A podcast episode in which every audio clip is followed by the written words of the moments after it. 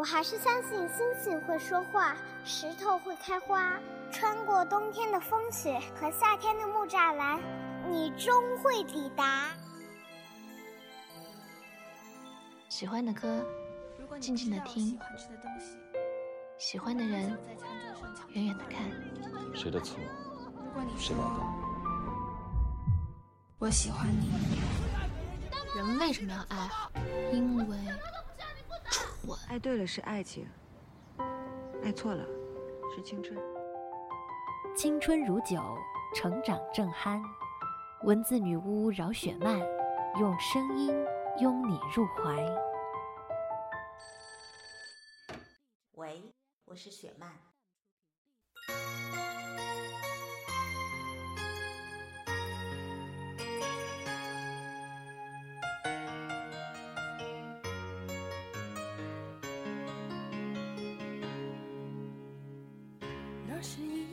Hello，大家好，我是雪漫，又到了雪漫电台要和大家见面的时间了。最近其实我真的还是非常的忙，你看我们要真的有很多的事情啊。自从拍完左耳电影、异国电影之后，大家一直都在问我左耳电视剧什么时候可以播，我也想知道。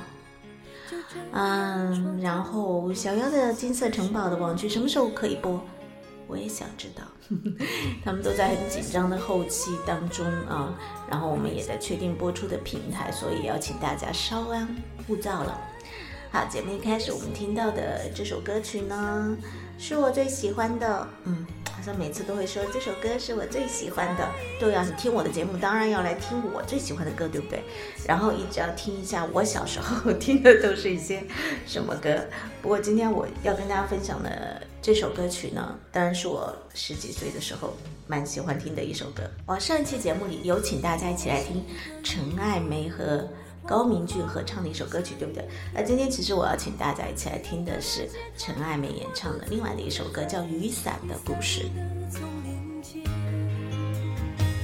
是否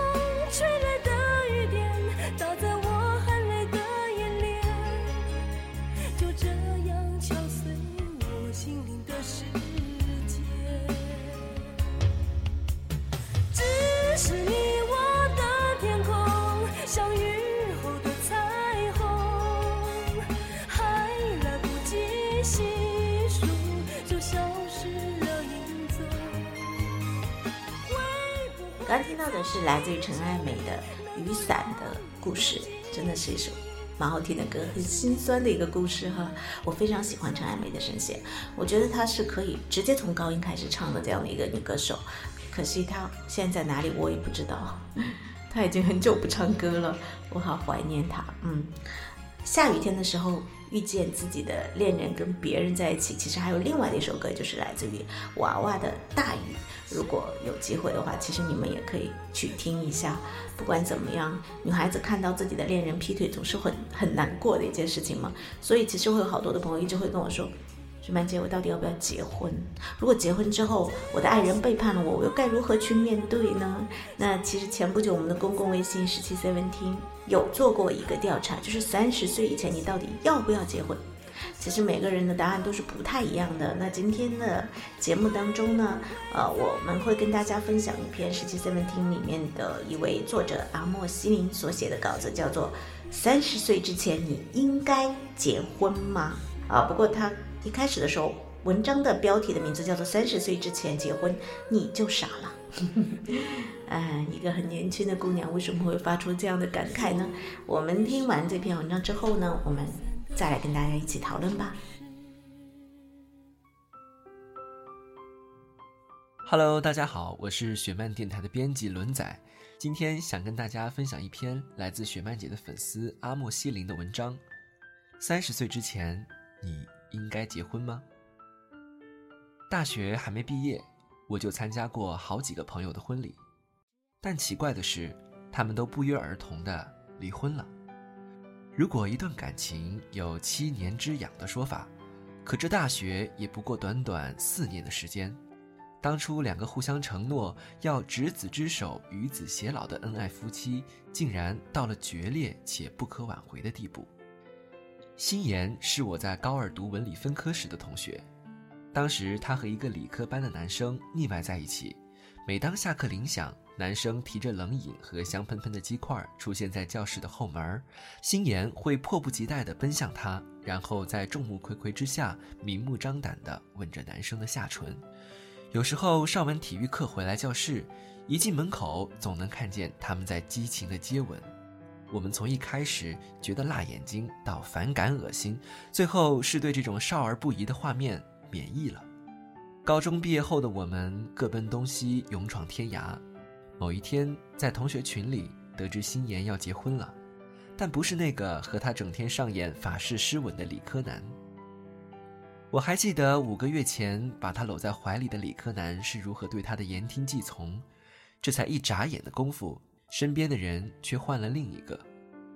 参加他的婚礼时，我才恍然大悟，原来她已经怀孕了，孩子不是理科男的。她嫁给了一个比自己小两岁的男生，看上去稚气未脱的样子，手挽着手穿过嘉宾席。此时此刻，我很想走过去问他们一句。你们真的想好了吗？一年之后，我想我知道了答案，他们离婚了。男方嫌弃女生整天只会买买买，不懂得照顾孩子和家人，常常打通宵的麻将；女方责怪男方不顾家，对自己不闻不问，还在外面拈花惹草，处处留情。最终的结果是，孩子未满一岁，判给了母亲。婚姻不是游戏，没长大的人。还是别玩为好。婚姻始于无知，必终于万念俱灰；始于轻率，必终于一地鸡毛。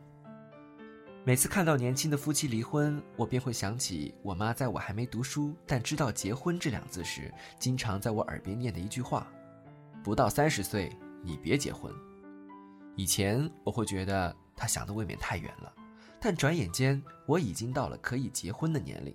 我谈过两次恋爱，但从未想过要结婚，不是因为我对婚姻怀有恐惧，而是我还没准备好去建立一个家庭。我羡慕那种有一定的经济基础，在各自工作的领域有一些小成就，且历经一些人事的夫妻。王朝是混沌研习社的社长，他的妻子在重庆是一位小有名气的律师，他们俩是大学的校友，从恋爱到结婚。长跑了将近十年的光阴，其中还有三年的异地恋。王朝被派去西藏镇守边境，而在同一段时间，他的妻子刻苦学习、勤奋工作，拥有了自己的事务所。王朝回到重庆的第一件事，不是来个世纪求婚，而是创立自己的工作室。在西藏当兵的那三年，部队给他还算丰厚的薪金，如果要结婚，也不是一件难事儿。但他却说：“给我一点时间。”我会在重庆最繁华的地段买下一套房子，房产证上只写你的名字，你再考虑要不要嫁给我。这一等，便是七年。如今他们幸福的生活在一栋价值千万的别墅里，有着两个孩子，养着一只猫。有人问过他的妻子：“你等了他那么多年，你就不怕他变心不要你吗？”妻子却说。这十年的青春，不仅是我的，也是他的。如果他变心，那是时间在替我筛选不对的人；如果他不变，这份感情也算是经得起时间的沉淀。一段感情经过十年，途中没有遭遇过一点风浪，恐怕是童话故事。他的妻子是个知性独立又温婉大方的女性，在律师界爱慕她的成功男士数不胜数。但他却愿意在凌晨等王朝下班，然后和他坐在解放碑的街边吃一碗十块钱不到的炸酱面。今年是他们结婚的第十一个年头，在朝夕相处的每一天，他们也争吵过关于家庭、关于工作、关于孩子。无论分歧多大，不管争吵多狼狈，他们从没有说过要离婚，是因为他们不着眼于眼下争执的原因。他们能看到争执以外的东西，家。家人不是拿来辩论谁对谁错，而是互相包容和迁就。我没车没房没钱，但我有一颗爱你的心。换作是十年前不谙世事的我，心里也会觉得很感动。于是以爱做嫁妆，以情做嫁衣，不顾一切的和对方举行婚礼。也许太美的承诺真的是因为太年轻。现在的我会想，如果婚后我的丈夫出轨，我的工资能支撑起家庭的开销吗？能让孩子接受比较好的教育吗？我的心智成熟到可以抚平孩子心灵的伤口吗？他没房没车没钱，起码我得有啊！如果我们俩都一穷二白，跟个傻缺似的，我们的孩子岂不是白白遭罪了？婚姻非儿戏，这是两个成年人的事情。有报道说，一九八零年至一九八九年出生的人，成为中国离婚人群的主力。最近一次人口普查显示，九零后的离婚冲动更加显著，他们会一言不合的离婚，因为看不惯对方家人而离婚，也会因为对方对一顿晚餐的选择不同而离婚。结婚有多轻率，离婚就有多草率。婚姻是两个成年人之间不高估也不低平的合作，不把婚姻童话化，也不把爱情的幻想推到制高点。面对婚后的矛盾和生活的平庸，少一点愤怒和冷战，多一点智慧和沟通。所谓的三十岁前别结婚，其实只是一个假定的概念。假设你在三十岁之前经济完全独立自主，具备判断婚姻的能力，那么你当然不必被年龄束缚。但如果你连自己想要怎样的生活都想不明白，那请别轻易做出这个重要的决定。三十岁，并非一个确切的年龄限制，只是想传达一个忠告：千万别随随便便结婚，做足准备，对自己负责，对另一半负责，也对下一代负责。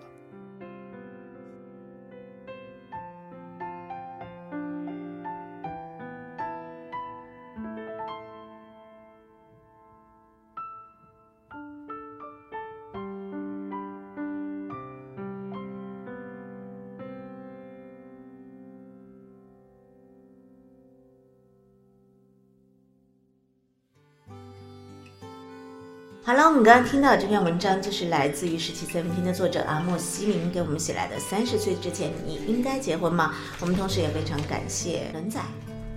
在这篇文章里，阿莫西林为我们讲述了两个对婚姻态度截然不同的朋友的故事。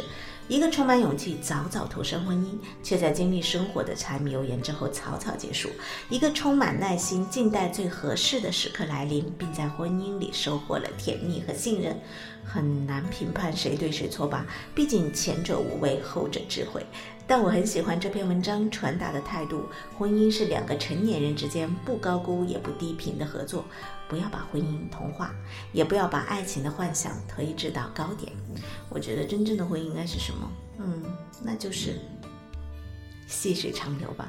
我曾经在我的书《那些女生该懂的事》里面写过这么一段话，说有时候爱情是这个世界上最能迁就的东西。你因为爱他，就可以将自己变得面目全非，只求他开心。与此同时，爱情也是这个世界上最不能迁就的东西。你如果不爱他，无论你用什么样的办法，都无法将那个不来电的人变成你的亲密爱人。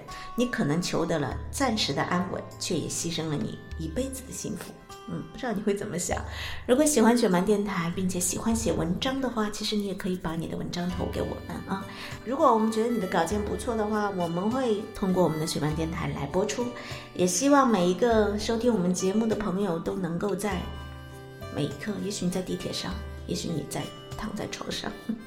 也许你在非常辛苦的旅行当中啊，也许你现在正在享受自己安静的下午茶的时光。不管怎么样，都希望收听我们节目的朋友能够因为我们的节目而得到一些安慰和陪伴。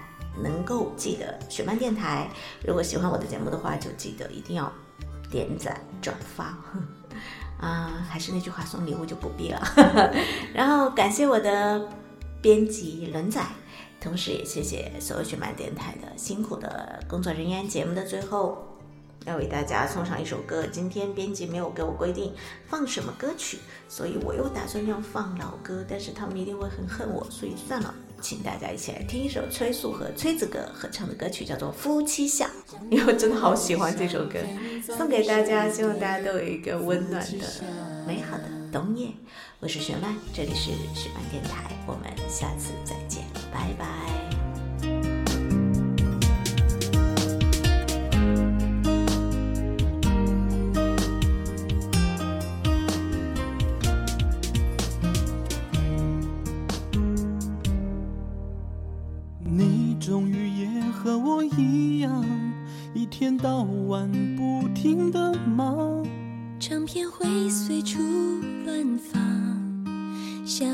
两点才起床我要为你奋发图强，多赚点钱陪我逛商场。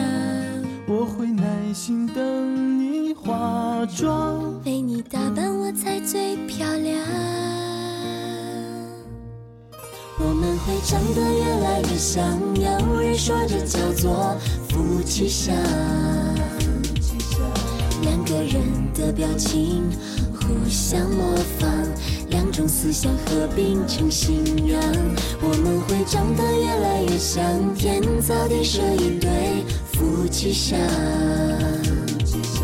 牵你的手，走到白发苍苍，下辈子还要做你的新娘。